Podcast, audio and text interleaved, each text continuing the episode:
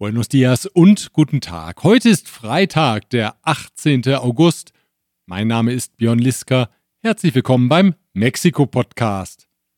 Der Ton im Rennen um die Präsidentschaftskandidatur 2024 wird in der Regierungspartei Morena schärfer. Der Bewerber Marcelo Ebrard hat der Parteiführung jetzt vorgeworfen, die Mitbewerberin Claudia Scheinbaum klar zu bevorzugen. Nach Ebrards Darstellung agieren die Parteibrigaden zugunsten von Scheinbaum, indem sie den Sympathisanten sagten, dass sie die Favoritin von Präsident Andrés Manuel López Obrador sei. Zudem würden Parteimitglieder in einem monumentalen Ausmaß zu den Veranstaltungen der Politikerin gekarrt, kritisierte Ebrard. Están utilizando las brigadas para decirle a la gente que el presidente quiere que sea Claudia. Están haciendo un acarreo de veras monumental. Ebrard versuchte mit Umfragen zu belegen, dass er die Parteikollegin in der Beliebtheit inzwischen überholt habe. Die Parteiführung aber tue nach wie vor alles, um Scheenbaum an der Spitze zu halten. Das widerspreche dem Geist der Partei und müsse sofort aufhören. Exhorto a la dirigencia de nuestro partido a que deje de simular y que tome medidas, y es más, no exhorto, exijo que Morena, la dirigencia, actúe a la altura de lo que es este movimiento.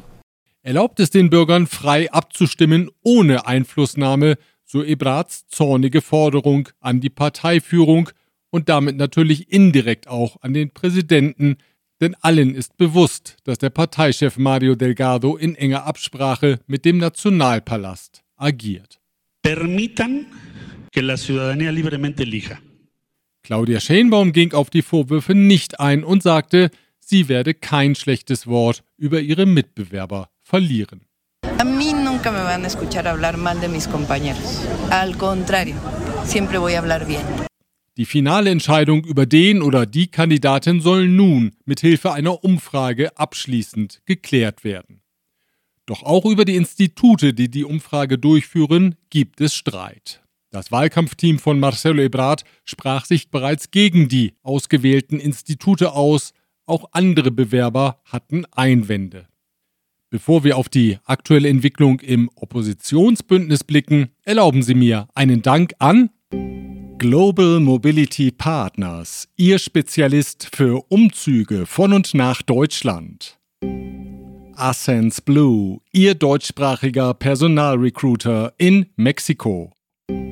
German Center Mexiko, Büros, Beratung und Netzwerke unter einem Dach. ICUNET Group, Expatriate Management von der Vorbereitung über Begleitung bis zur sicheren Rückkehr inklusive interkulturellem Training und Coaching. Beim Oppositionsbündnis aus PAN, PRI und PRD ist jetzt nur noch ein Trio unterwegs, die Senatorinnen Beatriz Paredes und Xochitl Galvez sowie der Abgeordnete Santiago Creel. Der Mitbewerber Enrique de la Madrid ist seit dem Dienstag raus aus dem Rennen.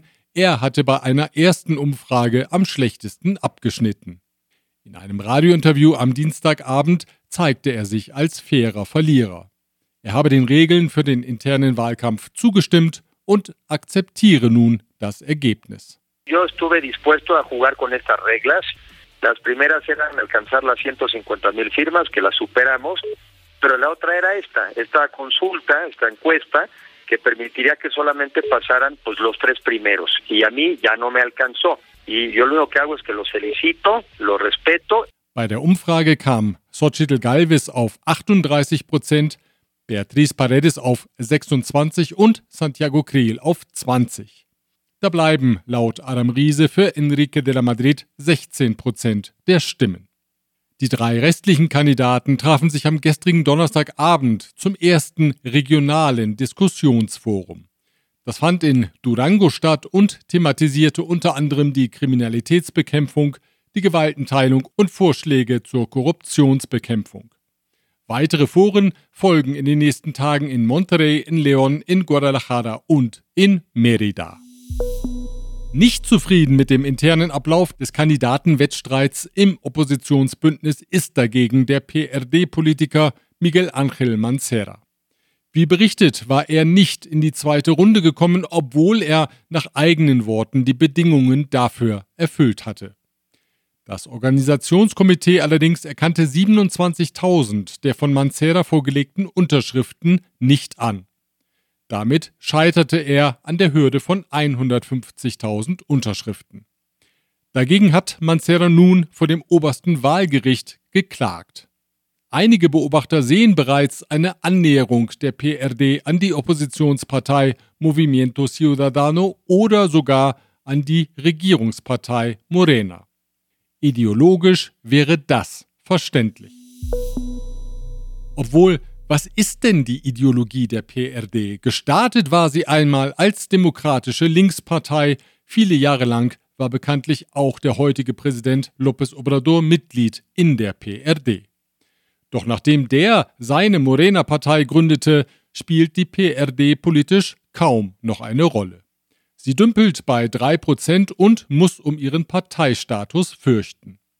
Ein Licht der Hoffnung ist für die Partei die erfolgreiche Politikerin Sandra Cuevas, aktuell Bürgermeisterin der Hauptstadtdelegation Cuauhtémoc. Allerdings bedarf es schon einiger Fantasie, um Sandra Cuevas in einer Linkspartei einzuordnen. Denn die 37 Jahre alte Politikerin gibt sich als Law and Order Frau. Man könnte sie sich bei der AfD gut vorstellen, um mal das deutsche Parteienspektrum zu bemühen.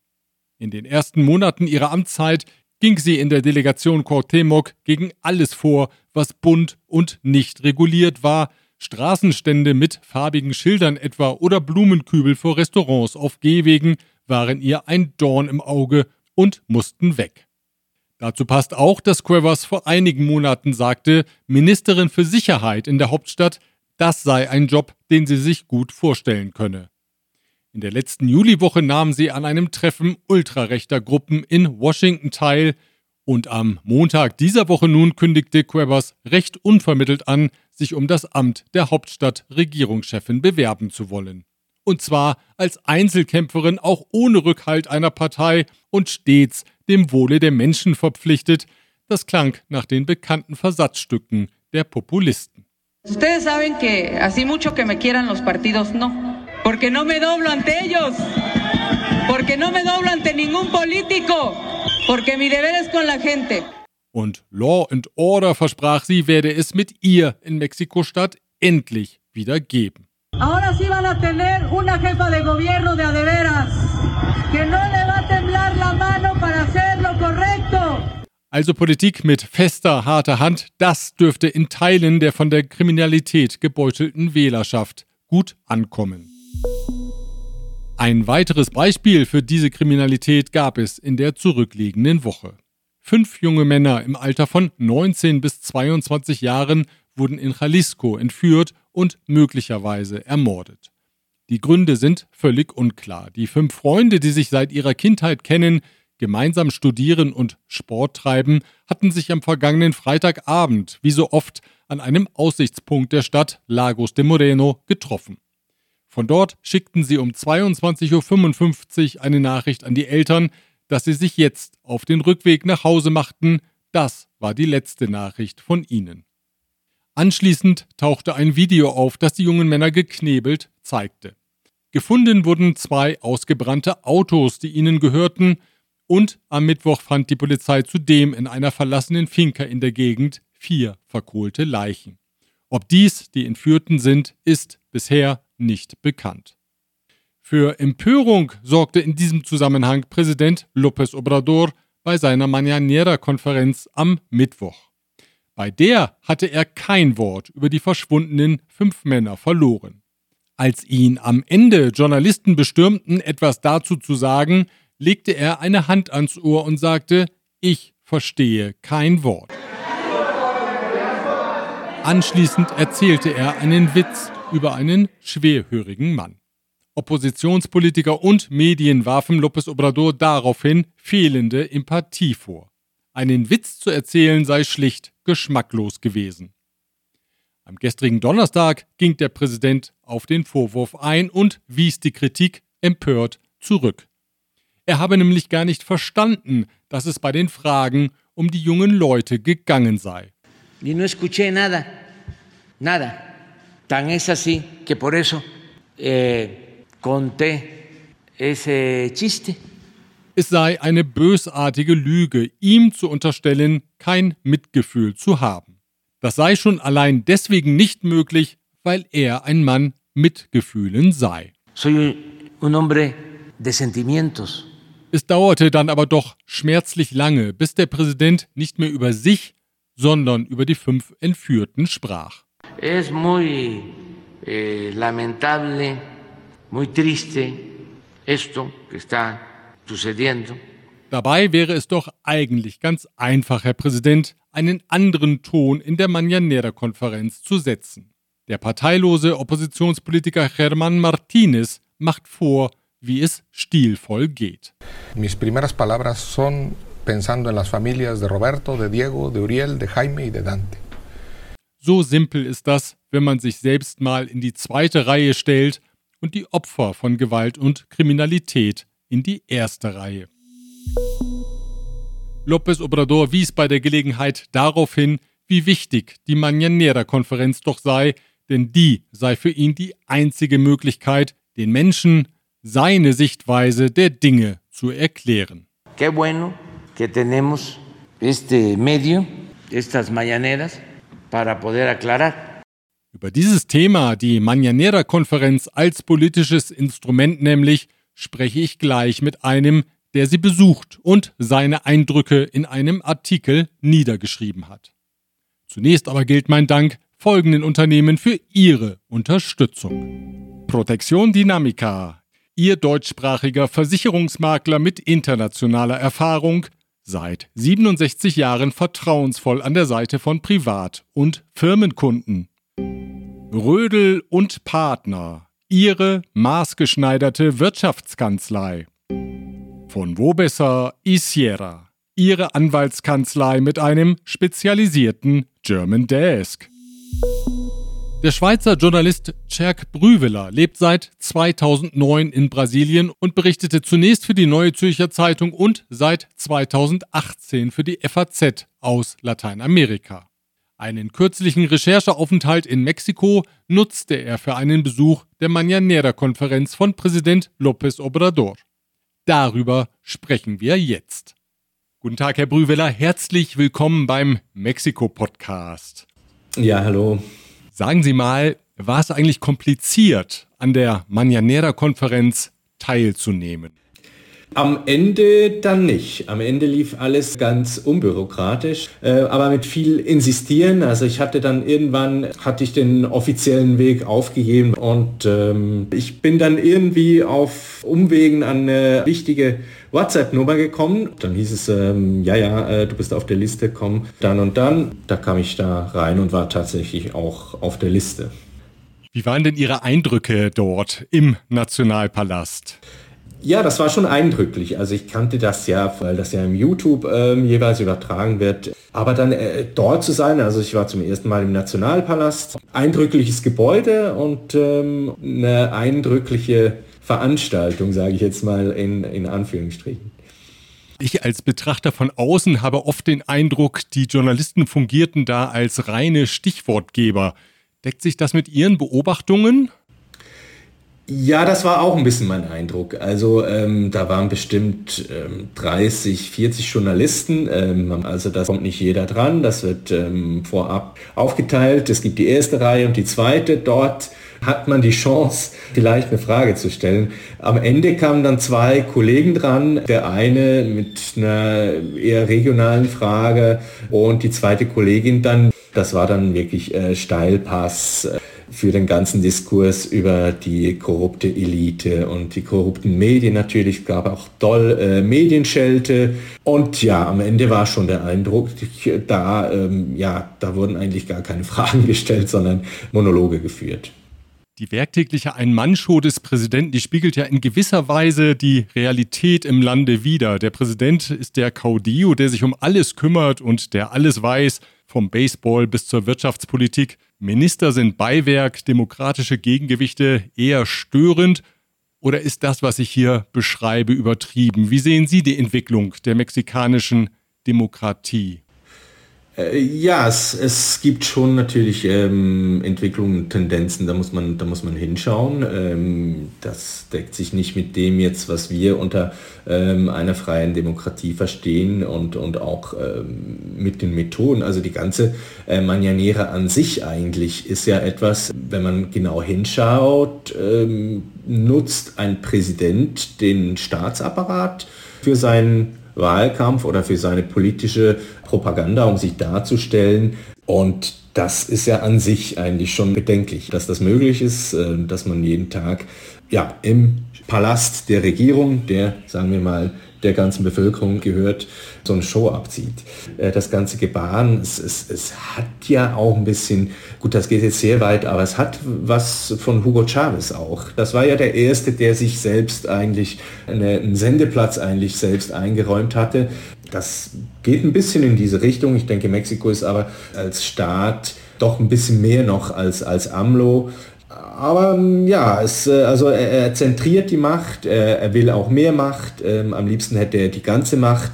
Aber im Moment ähm, ja, macht er einen demokratischen Eindruck immer noch. Er, er, will ja keine, keine zweite Amtszeit. Von dem her schauen wir mal, was die Wahl bringt. Aber klar ist, äh, AMLO hat viel Macht und, und seine Partei, die ihm eigentlich gehorcht, die hat auch sehr viel Macht und ähm, wird ja auch nicht so schnell wieder hergeben, denke ich. So die Einschätzung von Czerk Brüveler, Lateinamerika-Korrespondent der Frankfurter Allgemeinen Zeitung. Den Bericht über den Besuch der Mañanera-Konferenz finden Sie online, allerdings ist er nur für Abonnenten der FAZ abrufbar. Wir verlinken dorthin von mexikopodcast.info aus. Gleich geht's weiter. Zunächst aber bedanke ich mich bei Chloemecom, Technologien für die Automatisierung und die Energieverteilung in der industriellen Anwendung. Kernliebers, der globale Technologieführer für hochkomplexe Teile und Baugruppen mit den Schwerpunkten Federn und Standsteile. Evonik, ein weltweit führendes Unternehmen der Spezialchemie. Die US-Regierung hat ein USMCA-Schiedsverfahren zur Klärung der Maisfrage angestoßen. Mexikos Regierung hatte bekanntlich im Februar entschieden, die Einfuhr von genetisch verändertem Mais für den menschlichen Verzehr künftig zu untersagen. Mexiko importiert jährlich Mais im Wert von 3 Milliarden US-Dollar aus den USA. Versuche in den zurückliegenden Monaten zu einer Verhandlungslösung zu kommen, blieben erfolglos. Wirtschaftsministerin Raquel Buenrostro sagte, ihr Haus sei bereit, um die Position der mexikanischen Regierung erfolgreich in dem Verfahren zu verteidigen. Einfuhrzölle in Höhe von 25 Prozent hat Mexikos Regierung jetzt auf verschiedene Produkte erhoben. Damit will sie die nationalen Produzenten vor billiger Importware schützen.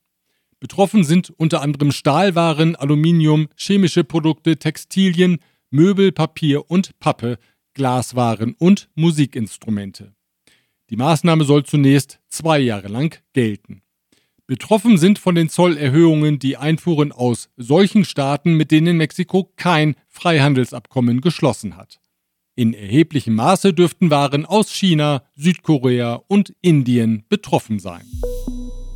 Der Duisburger Stahl- und Metallhändler Klöckner Co. hat von Mexikos Behörden grünes Licht für die Übernahme des mexikanischen Konkurrenten National Material of Mexico bekommen. Die Übernahme läuft über Klöckners Nordamerika-Tochter. Der Kaufpreis beträgt 340 Millionen US-Dollar. Mit dem Erwerb des mexikanischen Metallanbieters mit Sitz in Nuevo León wird Klöckner deutlich über 50 Prozent seines Umsatzes in Nordamerika machen, zitiert das Handelsblatt den Vorstandsvorsitzenden Guido Kerkhoff. Passagiere, die mit der Linie Aeromexico vom Hauptstadtflughafen Benito Juárez abfliegen, haben bald eine Frage weniger. Nämlich die, ob der Flug vom Terminal 1 oder 2 abgeht. Ab September nutzt Aeromexico nur noch das Terminal 2, teilte die Luftfahrtgesellschaft jetzt mit. 13 neue Naturschutzgebiete mit einer Gesamtfläche von 18.000 Hektar hat Mexikos Regierung jetzt ausgewiesen. Sie unterteilen sich in sechs Nationalparks und sieben Schutzgebiete, vor allem in Baja California und auf der Halbinsel von Yucatan. Damit kommt Mexiko jetzt auf 200 Schutzgebiete, teilte das Umweltministerium mit. Ach ja, und dann ist da noch das Sturmtief Hillary, das mittlerweile über dem Pazifik zum Hurricane der Kategorie 4 angewachsen ist und in den vergangenen Tagen für Regen, Wind und Wolken in weiten Teilen des Landes gesorgt hat. Das Marineministerium teilte am gestrigen Donnerstag mit, dass die Häfen Lázaro Cárdenas in Michoacán und Manzanillo in Colima für den Schiffsverkehr gesperrt sind. Hillary zieht nordwärts in Richtung Baja California Sur es wird erwartet, dass der Hurricane am Montag die Grenze zwischen Mexiko und den USA erreicht. Da fragen wir mal kurz nach bei Hillary, haben Sie als Hurricane denn gar kein schlechtes Gewissen, dass es bei uns hier Tag ein, Tag aus regnet und wolkenverhangen ist? I'm sorry. Ach, das war die falsche Hillary, Hillary Clinton nämlich. Aber ja, ich denke, die Antwort ist auch so korrekt. Ich wünsche Ihnen ein hoffentlich trockenes Wochenende. Wir hören uns wieder am nächsten Freitag, wenn Sie mögen. Bis dahin.